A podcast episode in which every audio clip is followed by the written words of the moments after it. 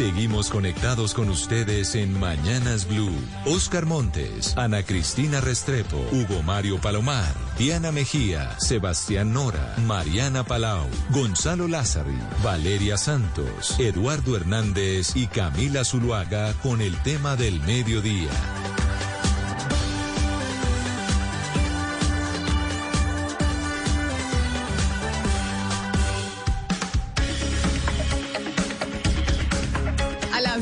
Día, 16 minutos. Aquí seguimos conectados con ustedes en Mañanas Blue. Vamos hasta la una de la tarde. Bien saben ustedes que empezamos a las 4 de la mañana. Saludamos desde ya a quienes empiezan a conectarse con nosotros en nuestro Facebook Live, en la cuenta de Blue Radio Colombia, además de 400 personas conectadas ya, y también a quienes todas las noches están con nosotros a través de Noticias Caracol Ahora, el primer canal digital de noticias en Colombia. Y hoy nuestro tema tiene que ver con una carta, sí, una carta que enviaron exfuncionarios exministros del gobierno del expresidente Álvaro Uribe, después de que se conociera la semana pasada que la jueza tomó la decisión en ese caso que tiene en investigación al expresidente Álvaro Uribe por presunto manipulación de testigos, que el caso no se precluyera. Y por esa razón, pues también hay muchos juristas que dicen, bueno, es que las decisiones de la justicia no tienen por qué cuestionarse en Colombia.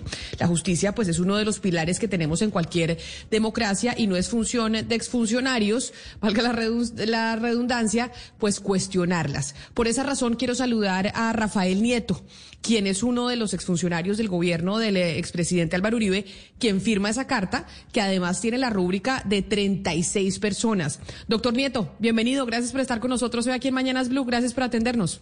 Camila, muy buenas tardes para usted y para todos los que nos están viendo y oyendo en Blue Radio. Y empiezo por preguntarle eso. ¿Y es, es función realmente de quienes han trabajado en el sector público o de cualquier ciudadano cuestionar una decisión judicial? Yo creo que no es una función, pero sí es un derecho, que es cosa distinta, Camila. Y es perfectamente posible hacerlo cuando hay bases para ello. Uno tiene que cumplir las decisiones judiciales y esa es una obligación ciudadana, es un deber. Y aquí nadie está incumpliendo las decisiones de los jueces pero al mismo tiempo se tiene el derecho de cuestionar una decisión cuando uno la encuentra abiertamente contraria a derecho. No es el caso de, la, de este en particular, yo debo advertirlo, pero sí creo que ha sido la constante la violación de los derechos del presidente Uribe durante el proceso judicial que se ha adelantado contra él. De manera que eh, aquí hay que precisar la diferencia. ¿Existe la obligación constitucional de todos de respetar las decisiones de los jueces? Sí. ¿Existe un derecho de los ciudadanos de cuestionar esas decisiones? Sin duda. Pero entonces ahí yo le pregunto, y, para que usted nos haga la claridad, ¿no quiere decir que en este caso de la no preclusión del eh, proceso del expresidente Álvaro Uribe, usted esté en desacuerdo con la decisión de la juez? Que me parece importante eso que usted acaba de decir. Si usted se fija el, comunicado que hicimos los exfuncionarios del presidente Uribe no ataca la decisión de la juez. Lo que dice es que ha habido un proceso altamente politizado, que hay una judicialización de la política también y que al presidente Uribe se le han violado constantemente sus derechos. Ahora, en relación con la decisión de la juez, hay que decir lo siguiente. La juez lo que dice es que no se acepta la solicitud de la Fiscalía de precluir el proceso. ¿Eso qué significa? ¿Que el presidente Uribe va a juicio? No. La juez no tiene el derecho de acusar al presidente Uribe. Esa es una facultad que conserva la Fiscalía y será solamente la Fiscalía después de un periodo de tiempo en que estudiará los motivos que alegó la juez quien decida si vuelve a insistir en la solicitud de preclusión o decide acusar al presidente Uribe. Y en ese momento estamos. De manera que yo creo que hay que precisarle a la gente que el presidente Uribe no, no está acusado, no es lo que dice la juez. La juez lo único que dice es, a mí las razones de la fiscalía no me parecieron suficientes. Vuelva a estudiar el caso, señores Fiscalía, y decida usted, porque ese es su derecho, no puede obligarla, ojo, la juez no puede obligar a la Fiscalía a acusar al presidente, está, lo que está diciendo es vuelva a estudiarlo y decida si después del nuevo estudio, con base en las consideraciones que yo estoy haciendo, usted considera que hay que precluir, solicitar de nuevo la preclusión o si va a acusar.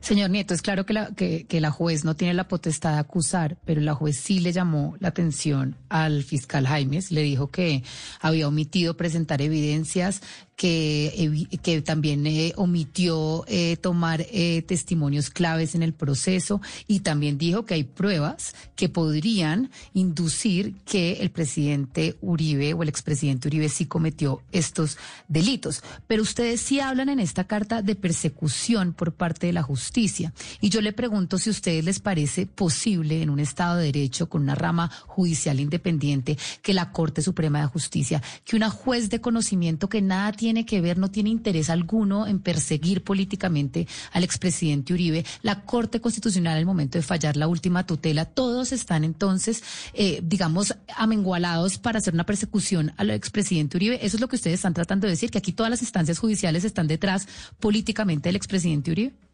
Valeria, eso no es lo que dice el comunicado pero que hay una persecución, yo eso no tengo la menor duda. El sesgo de la Corte Suprema de Justicia y de un sector de la justicia colombiana en relación con el presidente Uribe es viejo, tiene casi tres lustros y se remonta a la denuncia que hicieron funcionarios de Uribe por vínculos entre Giorgio Sale, un narcotraficante italiano del que usted seguramente se acuerda.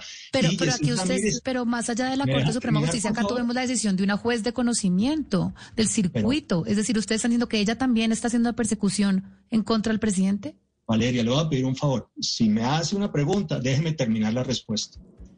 Porque si no, es muy difícil tener una conversación. Adelante. No, vuelvo y repito, el comunicado no dice eso. Lo que el comunicado dice y es real, y es lo que quiero insistir, es que ha habido un sesgo de la Corte Suprema de Justicia y de un sector de la política colombiana en relación con el presidente Uribe. Y yo no tengo la menor duda, y quiero ponerlo aquí para mostrarlo, dónde está el sesgo. Primero, se remonta a esa denuncia que hizo el funcionario del presidente Uribe por vínculos entre Giorgio Sale y Jessy Ramírez y Carlos Isaac dos presidentes de la Corte Suprema. Como resultado, después la Suprema se negó en reiteradas ocasiones a alejar fiscal de las ternas que presentó el presidente Uribe en su momento. También se acordará usted de eso.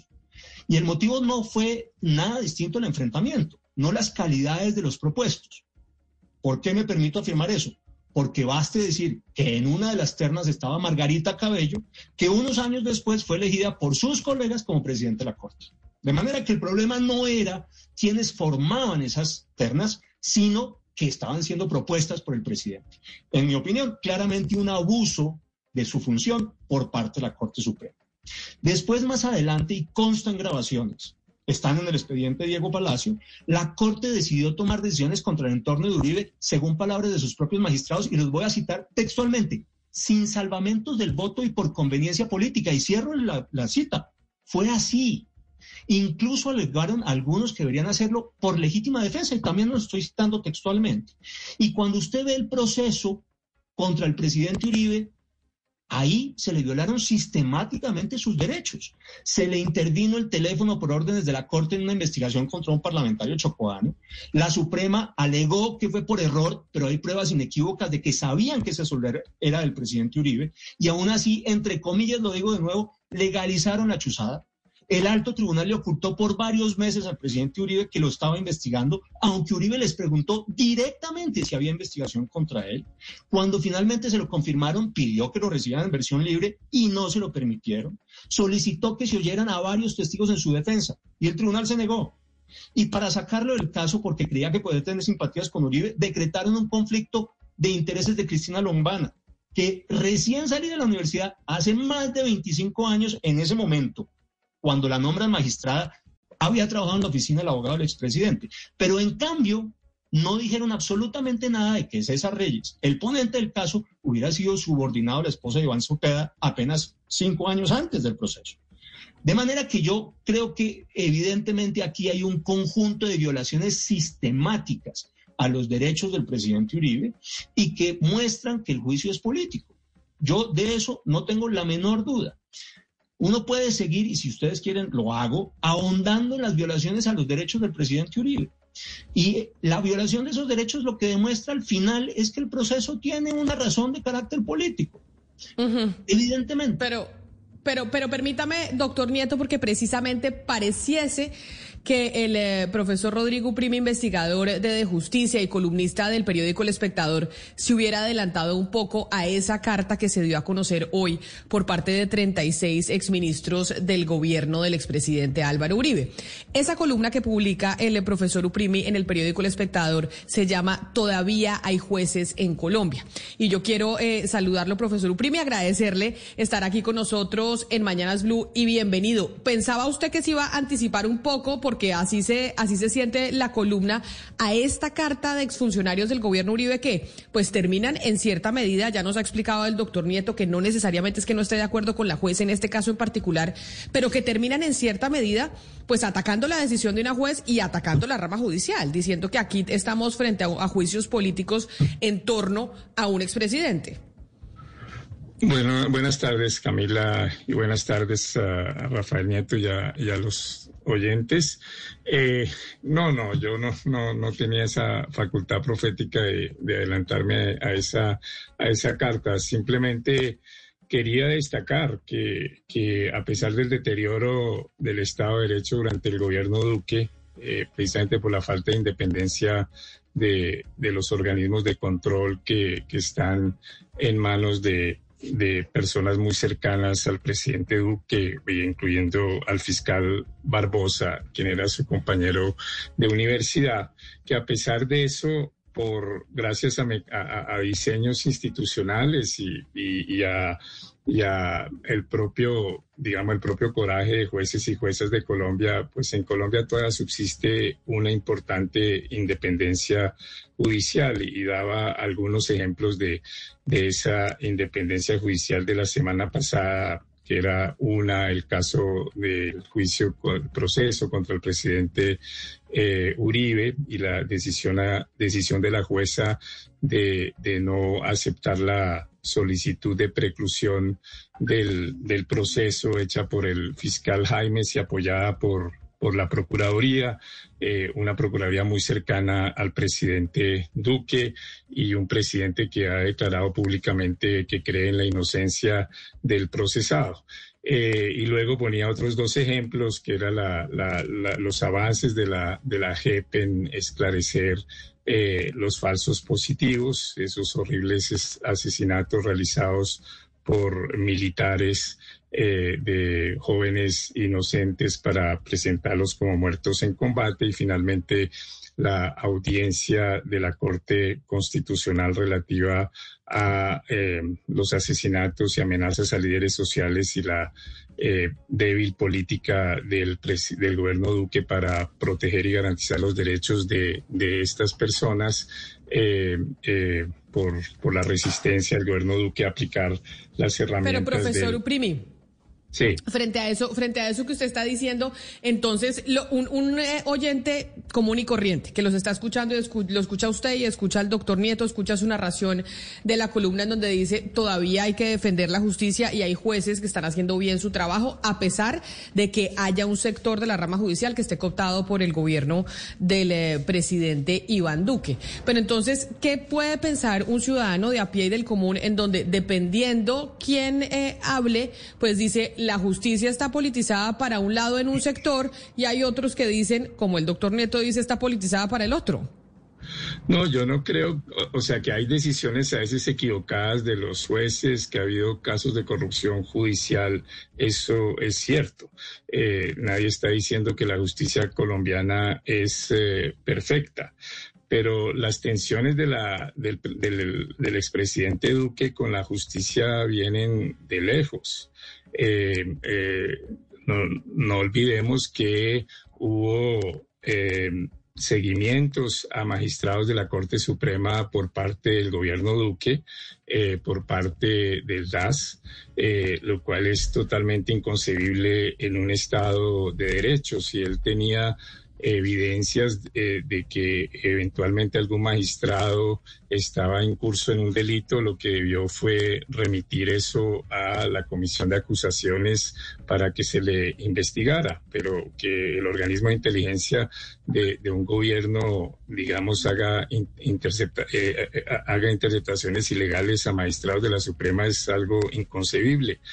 Cuando la Corte Suprema en su momento empezó las investigaciones de la parapolítica, eh, el, el, entonces presidente Uribe calificó de esas decisiones de tener sesgos a favor del terrorismo. Y también cuando la Corte Suprema declaró inconstitucional eh, eh, parte de la ley de justicia y paz, el componente en donde decía que eh, el, el paramilitarismo era una forma de delito político, una forma de sedición y la Corte Suprema hizo una excepción de inconstitucionalidad contra eso y recibió un ataque durísimo del el presidente Uribe. Entonces, la estrategia del presidente, del expresidente Uribe siempre ha sido que cada vez que hay una decisión en su contra, él o sus aliados critican esas decisiones como que tienen sesgos eh, políticos. Yo lo que creo es que con la decisión de esta jueza hay que analizarla en concreto. Eh, eh, hay que mirar en concreto qué fue lo que dijo la jueza. Lo que dijo la jueza es que había evidencias suficientes para acusar y que no había evidencias para precluir. es cierto lo que dice Rafael Nieto de que la jueza misma no puede acusar, esa es una labor de la fiscalía, pero lo que pretendía el fiscal Jaimes es que este caso terminara con fuerza de cosa juzgada, porque la preclusión implica cosa juzgada, es como una absolución. Cuando se precluye un caso no se puede volver a investigar, no, no es simplemente archivar un caso, es que no se puede volver a investigar. Y lo que hizo la, la jueza fue decir, no, no hay evidencia para precluir, no, no hay evidencia de que él no cometió el delito, no hay evidencia de que no hubo delito, no hay ninguna de las causales de preclusión. Por consiguiente, usted tiene que en algún momento decidirse nuevamente a si vuelve a pedir la preclusión cuando no hay evidencia de preclusión o acusa, porque después de que se ha realizado una imputación y se avanza en el proceso, las dos alternativas que tiene la fiscalía es o acusar o precluir. Eh, y ya la jueza le dijo, usted no tiene elementos para acusar, para precluir. De acuerdo. Entonces yo creo que hay que mirar en concreto cuáles son esos supuestos sesgos de la justicia colombiana, porque eso implicaría como, como una conspiración de todo el aparato judicial colombiano para perseguir al presidente Duque y eso me parece muy difícil de, de, aceptar. Simplemente una juez mostró independencia y frente a un eh, eh, procesado poderoso eh, y frente a una fiscalía y una procuraduría que consideraban que había que precluir, la juez les dijo no. Y hay que aceptar esa decisión, se puede debatir, se puede discutir, en esto tiene razón totalmente Rafael Nieto, pero no se puede es sugerir o indicar que eso hace parte de toda una conspiración judicial contra el presidente Duque. Eh, pero, pero eso, eso es lo que a mí me pareció, doctor Nieto, entenderle a usted. dígame usted si me equivoco, que sí se habla como de una especie de conspiración de la rama judicial en contra del expresidente Álvaro Uribe. Y como dice el doctor Uprimi, pues eso sí es muy delicado decirlo, que toda la rama judicial lo que hay una conspiración en contra de un exmandatario. Camila, primero, hay que precisar, la Fiscalía y la Procuraduría no hacen parte de la rama judicial en estricto sentido. Son unas entidades independientes. Sostener que el gobierno del presidente Duque tiene una influencia sobre la rama judicial no corresponde a la realidad. Entre otras cosas, uno podría decir que, muy al contrario, y en cambio eso sí se puede afirmar, el expresidente Santos ejerce una enorme influencia sobre la rama porque hay una mayoría de magistrados en la Corte Constitucional que le son afectos, algunos de los cuales incluso trabajaron para él o son parientes muy cercanos de personas que trabajaron para el presidente Santos. Eso no se puede decir del presidente Duque. El presidente Duque no tiene esa influencia ni sobre la Corte Suprema de Justicia ni sobre la Corte Constitucional. Sostiene Rodrigo Primi que estos funcionarios, el procurador y la, el fiscal, son cercanos al presidente Duque, y lo son. Y yo debo decir además que tengo grandes distancias con el gobierno del presidente Duque y además con muchos de sus funcionarios y las personas que le son cercanas, Camilo. Pero pues Rodrigo tendrá que reconocer que muchos más cercanos eran el fiscal y la procuradora en el y los procuradores en el gobierno del presidente Santos, donde nombró exministros en esos cargos. A mí me gustaría. Fernando Carrillo o Néstor Humberto Martínez solamente para nombrar dos. De manera que no es ajena a la historia colombiana la cercanía de los fiscales y los procuradores a los gobiernos. En todo caso, no se puede afirmar que eso suponga una influencia sobre la rama judicial o sobre los jueces. El gobierno del presidente Duque no la tiene. Ahora, primero. Segundo, no hay que, yo creo que no hay que olvidarlo. Y Rodrigo pasa sobre eso como eh, en pantuflas, tratando de no romper ninguno de los huevos. Es que quienes ponen en marcha el proceso contra el presidente Uribe son los magistrados del cartel de la toga.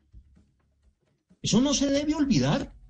Y quienes lo siguen moviendo hacia adelante son precisamente esos magistrados, entre los cuales había presidentes de la sala penal y presidentes de la Corte Suprema de Justicia. De manera que ese antecedente creo que tampoco hay que olvidarlo, porque es al final lo que da origen a toda esta discusión. Yo vuelvo a insistir, el origen de este enfrentamiento, que yo en eso discrepo de Rodrigo, no tengo duda, es un enfrentamiento de carácter político, es unas declaraciones de funcionarios del presidente Uribe sobre el vínculo de Giorgio Sale con magistrados de la Corte Suprema de Justicia. Y a partir de ahí se inicia todo este proceso que yo, yo, no tengo duda, tiene sesgo.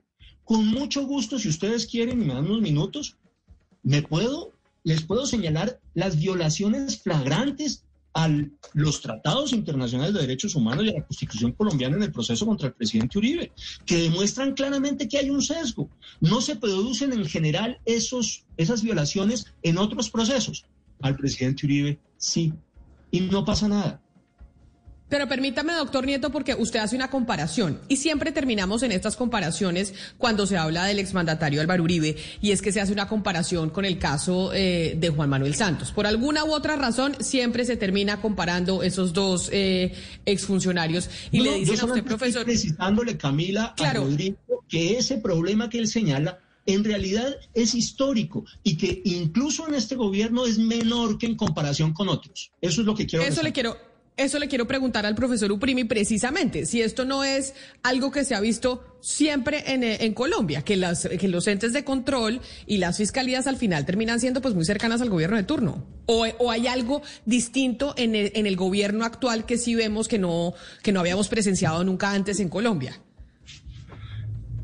Hay una tendencia a que a veces los organismos de control no tienen la independencia que uno quisiera pero en periodos pasados había muchas veces una falta de correspondencia de los periodos y esa falta de correspondencia de los periodos hacía que un, fiscal que había sido nombrado en un periodo era un fiscal que actuaba en el periodo del siguiente gobierno y eso generaba independencia. De otro lado, había a veces talante de los funcionarios que eran nombrados, que podían ser nombrados por, por influencia de, un gobierno, pero luego mostraban independencia en su actuación. Eh, entonces yo creo que ha habido momentos distintos con escenarios distintos. Incluso el presidente Uribe eh, tuvo que, eh, tenía un, un procurador que que no era de sus afectos y le era independiente y ejercía contrapesos, que era en su momento el procurador Edgardo Maya. Eh, y en otros momentos eh, fiscales eh, cuestionaron a presidentes, como en el caso del proceso 8000 con el presidente Samper. Entonces, hay muchos momentos con estructuras digamos, con relaciones distintas entre el gobierno y los organismos de control. lo que es digamos, muy preocupante en este gobierno que termina este, digamos, el, el, alineamiento de los organismos de control y de la fiscalía con el presidente Duque. Y, yo nunca dije que ese alineamiento implicara influencia del presidente Duque en, en la rama judicial. Eh, no, no sostuve eso. Eh, lo que sostuve fue totalmente lo contrario. Es decir, que se ha mostrado una independencia judicial y que eso es lo que parece molestar mucho a ciertos sectores. Sí, yo tengo, doctor, eh, doctor Uprimi, me, me excusa, yo tengo una pregunta aquí para el doctor Nieto y es... Eh, pues se la voy a dividir en dos quizá. Una de ellas es, ¿tendría el, expresidente Juan Manuel Santos tanto poder como, por ejemplo, tener influencia en decisiones judiciales? Y la otra pregunta es, eh, qué hacer con, con las decisiones de la justicia, porque al final coincido con usted en que son decisiones que terminan eh, teniendo un impacto en, en, la política, sobre todo en esta coyuntura preelectoral. Tenemos esta decisión del expresidente Álvaro Uribe, tuvimos la decisión de la Justicia Especial de Paz la semana pasada sobre el tema de los falsos positivos, pues que son decisiones que al final efectivamente terminan teniendo un impacto en la opinión pública. ¿Qué hacer con esas decisiones en esta época preelectoral? ¿Hay alguna alternativa como para que eh, se puedan manejar de alguna manera y que no tengan tanta influencia en estas, en estos, en estas épocas? Eh, voy en relación con la primera. Que Santos tiene una enorme influencia sobre la rama, yo no tengo la menor duda. Voy a eh, hacer una referencia clara que lo muestra. La Corte Constitucional, antes del plebiscito para la aprobación o no del pacto de Santos con las FARC, había dicho que la decisión tomada en plebiscito era obligatoria. Apenas seis semanas después de ocurrido el plebiscito, esa misma corte termina diciendo que el plebiscito no importa, que no vale y que se puede aprobar ese pacto mediante una decisión del Congreso que además estaba por fuera del ordenamiento legal porque no fue ni siquiera a través de una ley o una resolución, fue una moción, lo que permitió la aprobación de ese, de ese acuerdo en contra del resultado del plebiscito. Más prueba de la influencia de Santos en al menos un sector del aparato judicial, yo creo que no hay. Es una clara demostración además de cómo efectivamente la rama sí está politizada. Y quiero resaltarlo. Ese es un hecho que demuestra, más allá de la discusión del proceso del presidente Uribe, de la, la prueba la politización de la rama. Ahora, la segunda parte. Aquí hay una coincidencia muy desafortunada de los tiempos. Las decisiones contra el presidente Uribe se toman siempre en periodos preelectorales. Las de fondo se toman en, en periodos preelectorales. Puede ser una coincidencia, pero puede ser que no, que al final los procesos se alargan para tomar las decisiones precisamente en el proceso electoral y para que tenga influencia sobre el proceso electoral. Y yo me atrevo a pensar que es exactamente lo que pasó con el caso de los falsos positivos en la JEP, que no ha avanzado en nada prácticamente en los otros casos, pero sí avanza en el tema de los falsos positivos. Pero déjeme, doctor Nieto, ahí, ahí, preguntarle. las FARC, y en cambio, en el caso de los falsos positivos, las audiencias son públicas. En el caso del proceso, de los procesos contra las FARC, las audiencias son cerradas. Y en el caso del proceso de los falsos positivos, se toman esas decisiones en las audiencias públicas, faltando dos meses para las elecciones que sí puede ser una coincidencia. Vamos a ponerlo de la siguiente manera. Pero, pero déjeme yo lo, déjeme yo lo interrumpo, déjeme lo interrumpo porque es que es muy delicado decir que hay toda una rama del poder que está tomando decisiones y haciendo audiencias para influir en las elecciones presidenciales. ¿Para favorecer a quién? O sea, entonces lo, el, el, argumento, porque, lo, porque me parece muy delicado, el argumento de lo que usted está diciendo es, acá tenemos la rama judicial, tanto la de la Justicia Especial para la Paz como la Justicia Ordinaria, actuando en función del 29 de mayo. ¿Para favorecer a quién? ¿La rama está con quién cuando la rama es tan grande? Camila, devolvemos a lo mismo. Usted habla en la rama en general. Yo estoy hablando de unas decisiones concretas. La verdad es que la decisión contra el presidente Uribe de no precluir se toma ahí en dos meses previos a las elecciones. Si usted me pregunta si, perdóneme, Camila, si usted me pregunta que si hubiera podido tomar antes, yo no tengo la menor duda. Mire cuántas veces, cuántas veces se suspendió el proceso o se alargó. Y curiosamente se toma la decisión ahora. Lo mismo pasó con las decisiones de fondo hace cuatro años. Y la verdad es que en el caso de la JEP, pues se está tomando unas, digamos, se están abriendo esas audiencias y estamos conociendo unos testimonios, lo que me parece más positivo. Eso, faltando dos meses. Y contra las FARC, que han pasado varios años, no se toman decisiones. Puede ser una coincidencia, Camilo. Yo no puedo afirmar, no tengo cómo afirmar que haya una intencionalidad en ello pero que hay una coincidencia. Lo deja, pero deja, pero deja planteada la duda. Y por eso déjeme, yo quiero preguntarle al profesor Uprimi, profesor Uprimi, dentro del funcionamiento de la rama, es decir, dentro de un juez, la Justicia Especial para la Paz, aquellos que son funcionarios públicos que trabajan en la rama judicial, ¿eso es posible? Es decir, que van a tomar decisiones, programar audiencias, em, hacer eventos, etcétera, etcétera, para influir en unas elecciones presidenciales para uno u otro lado? No, yo creo que esa es una mentalidad de conspiración judicial contra el, contra el presidente Uribe que es vieja. O sea, eso que está diciendo Rafael Nieto es una actitud vieja.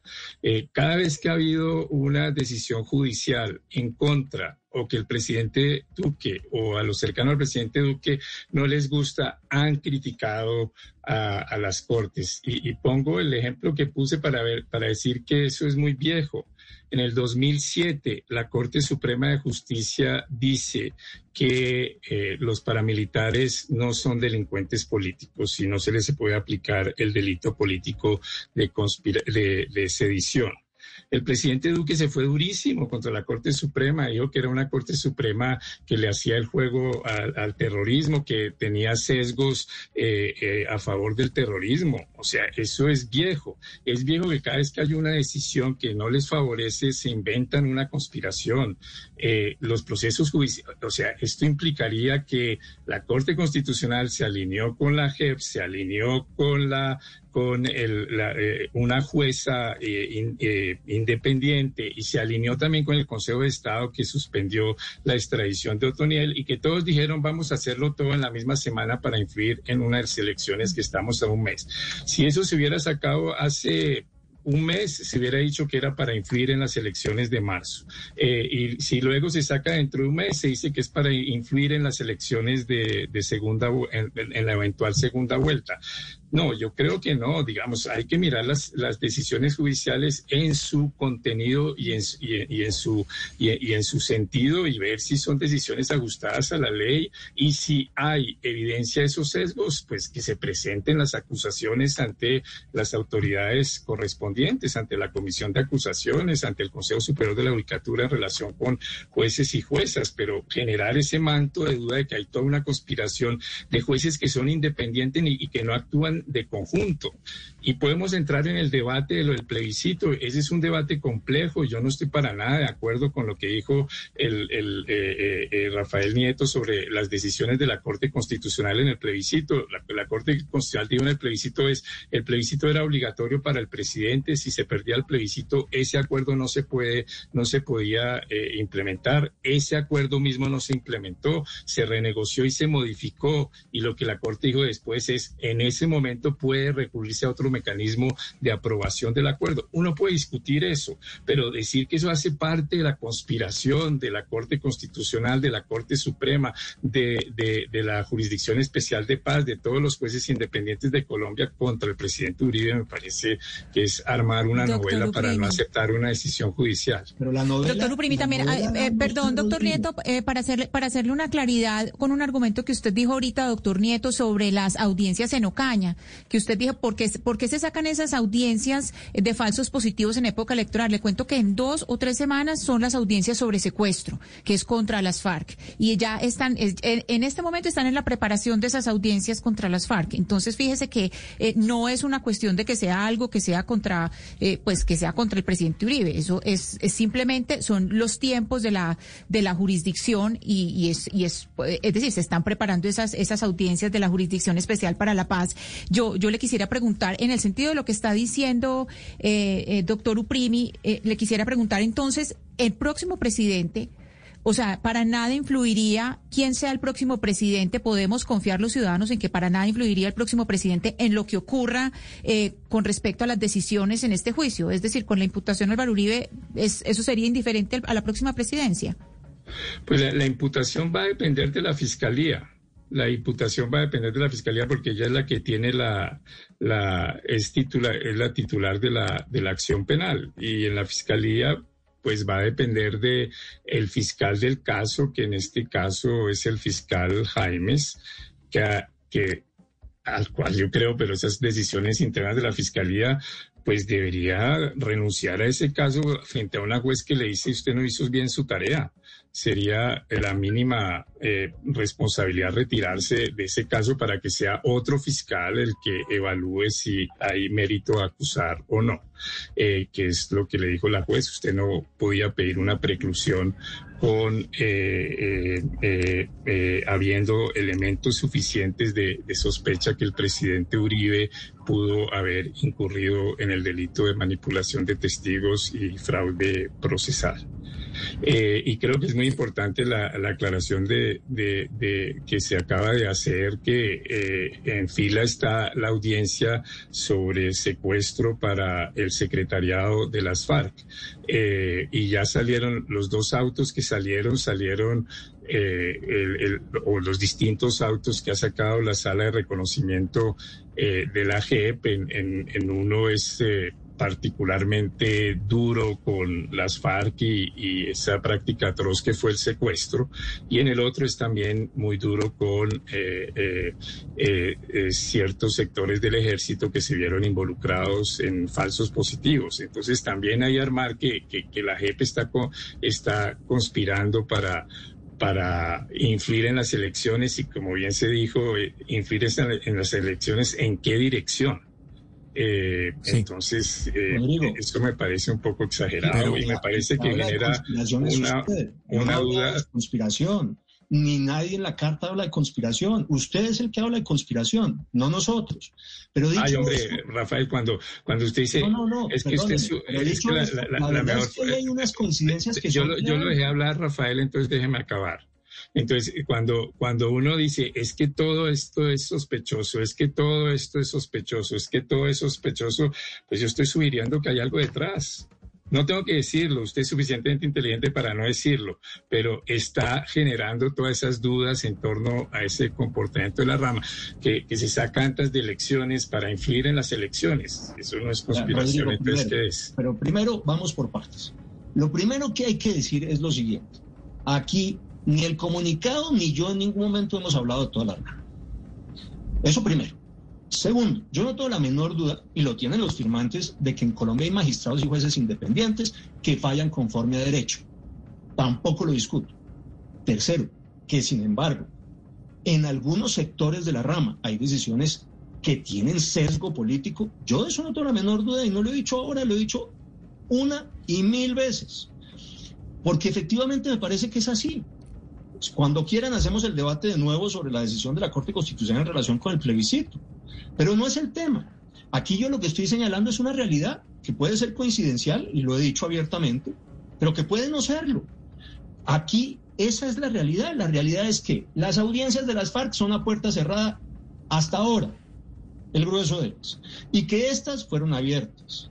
Ojalá Ana tenga razón y en tres meses, en tres semanas estemos con las audiencias abiertas en los casos de las FARC.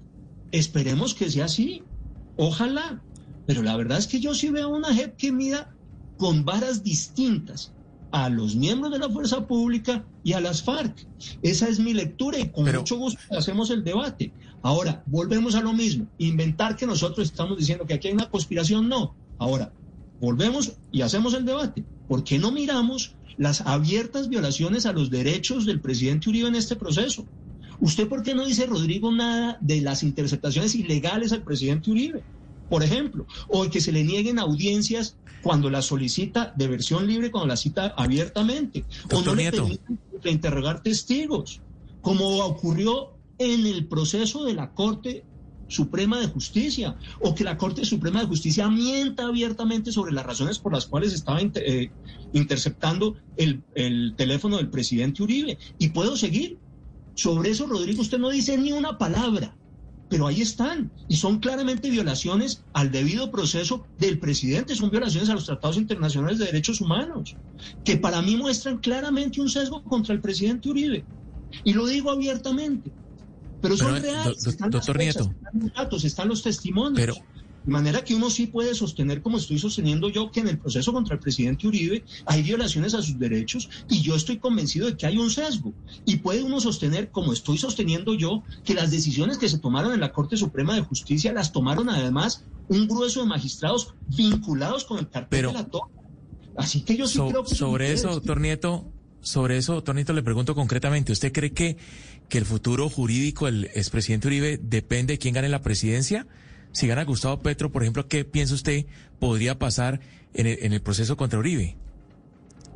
Yo no puedo sostener que Petro va a mover a la rama judicial o a este sector de la rama judicial contra el presidente Uribe. No puedo sostenerlo. Y dudar de la independencia de quienes toman, están tomando estas decisiones en relación con el presidente Duque me parece difícil.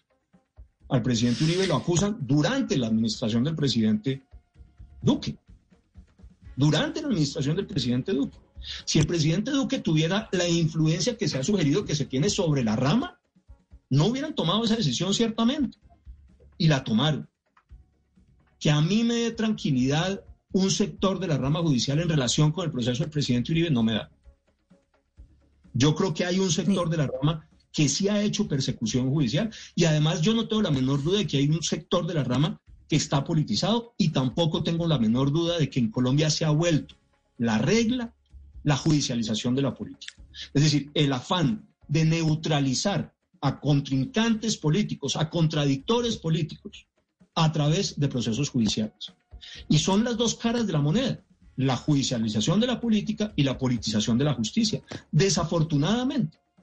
Miren lo cierto, lo cierto, lo cierto, doctor Uprimi, es que pues también, eh, digamos, los opositores del presidente Álvaro Uribe se quejan que en la fiscalía tampoco hay imparcialidad, pues porque Barbosa fue puesto o es muy amigo del presidente Iván Duque. Por eso yo quiero preguntarle, doctor Uprimi, ¿qué pasa si, si el fiscal Jaimes pues no se declara impedido? Además, pues porque ya básicamente se conoce su posición sobre el caso y la fiscalía presenta un caso, decide acusar, pero presenta un caso con pruebas y con una teoría del caso bastante débil.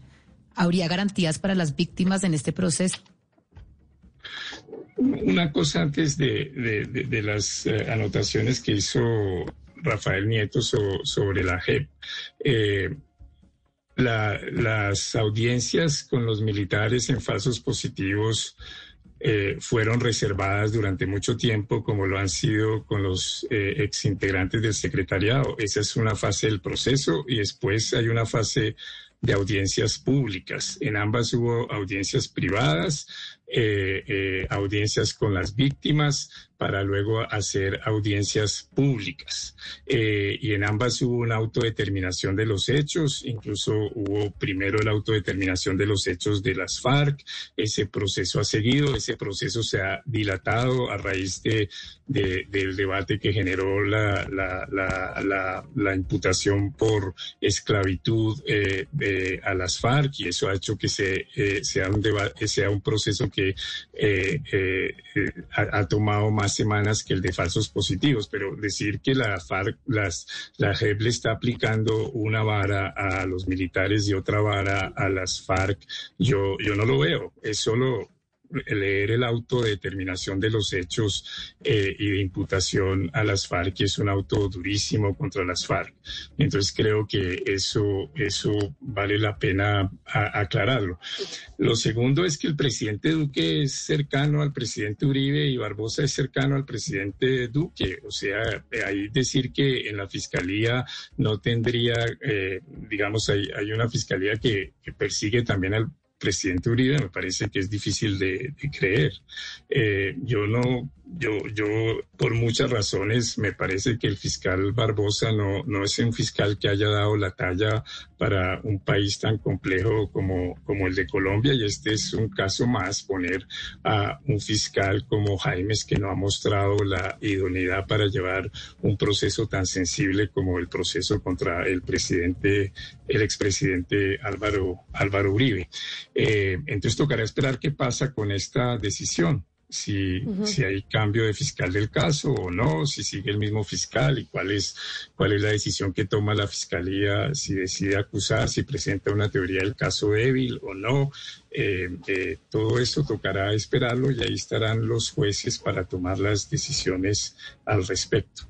Un caso supremamente mediático que además tiene una influencia política importantísima y que siempre nos pone en esta discusión. Si es que hay o no imparcialidad por parte de la justicia, los allegados al expresidente Uribe dicen que no. Hay otras personas que dicen sí, hay jueces eh, imparciales y pues ese es el, el lío en que siempre nos deja este caso, en que terminamos cuestionando la independencia de la rama judicial cuando es uno de los eh, principales elementos de cualquier democracia. Yo quiero darle las gracias al profesor eh, Rodrigo Uprimi por habernos atendido el día de hoy. Lamentablemente se nos acaba el tiempo. Doctor Uprimi, mil gracias por haber estado hoy aquí con nosotros en, eh, en Mañanas Blue. Se me fue el doctor Uprimi, ahí lo veo hablando, pero, pero se me fue el audio. Y quiero también darle las gracias al abogado y ex viceministro del Interior, Rafael Nieto, por estar con nosotros hoy acá en Blue Radio. Así llegamos al final de esta transmisión, comenzando semana, ya haciendo la cuenta regresiva para las elecciones presidenciales. Ustedes, por favor, no se muevan de sus radios porque hacemos una pausa, pero sigue toda la programación de Blue Radio.